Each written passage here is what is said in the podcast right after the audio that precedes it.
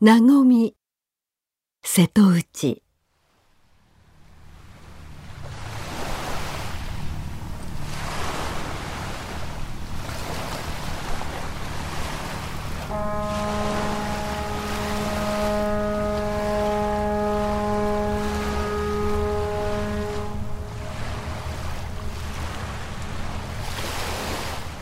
I am still in Mukaishima, Mukai Island, a small island in front of Onomichi City, Hiroshima. I am talking with Akitsu Yamagishi. She is running this Kominka style restaurant, Momonoya, with her mother, Satomi san. She is a farmer and great chef, a performing artist, and a coffee roaster.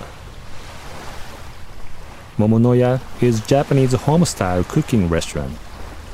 I really love this place, Momonoya. And I really love this small island, Mukaishima.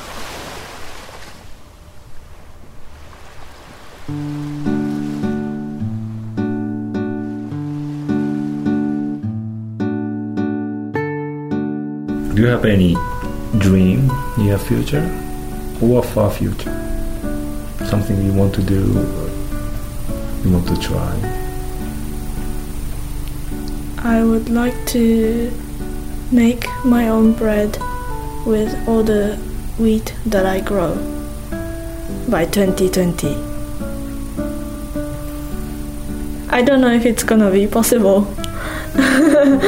um, but uh, that's one goal.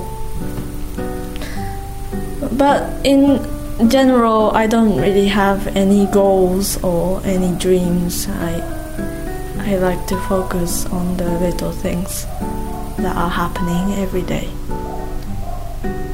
You harvested already. Yes. Um, and so now you it, it's drying now. Yes, it's drying now. Yeah, I saw that. Yeah. Yes. Mhm. It's it's a very t- tricky season because it's a raining season. So we found out that it was gonna be raining for a couple of days. So I asked my mother, "Can you harvest the wheat with me one evening?"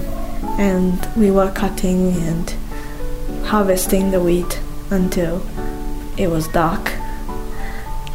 And uh, so, because it's raining, I took it inside our house, and the Japanese traditional houses have this useful thing called engawa.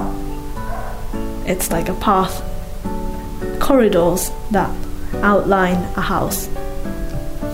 So it's all hanging in the engawas. You will make bread. I will make bread. I will make bread with this wheat that I harvest this year, but I don't know how much I have got this year.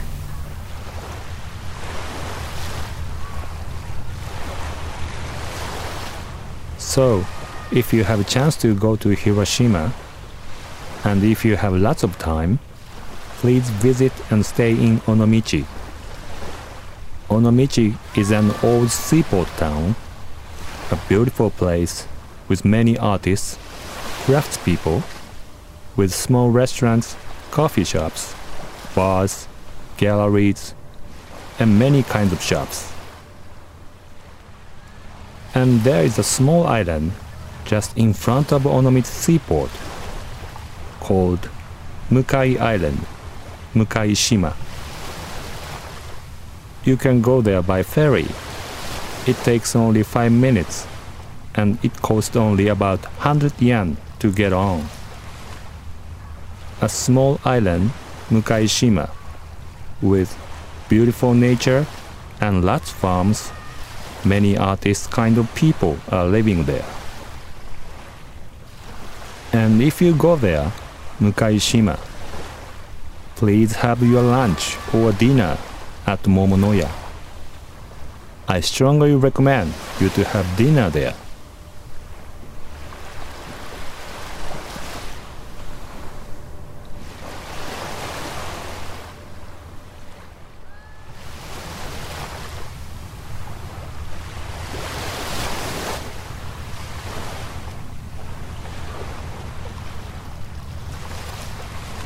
名古瀬戸内。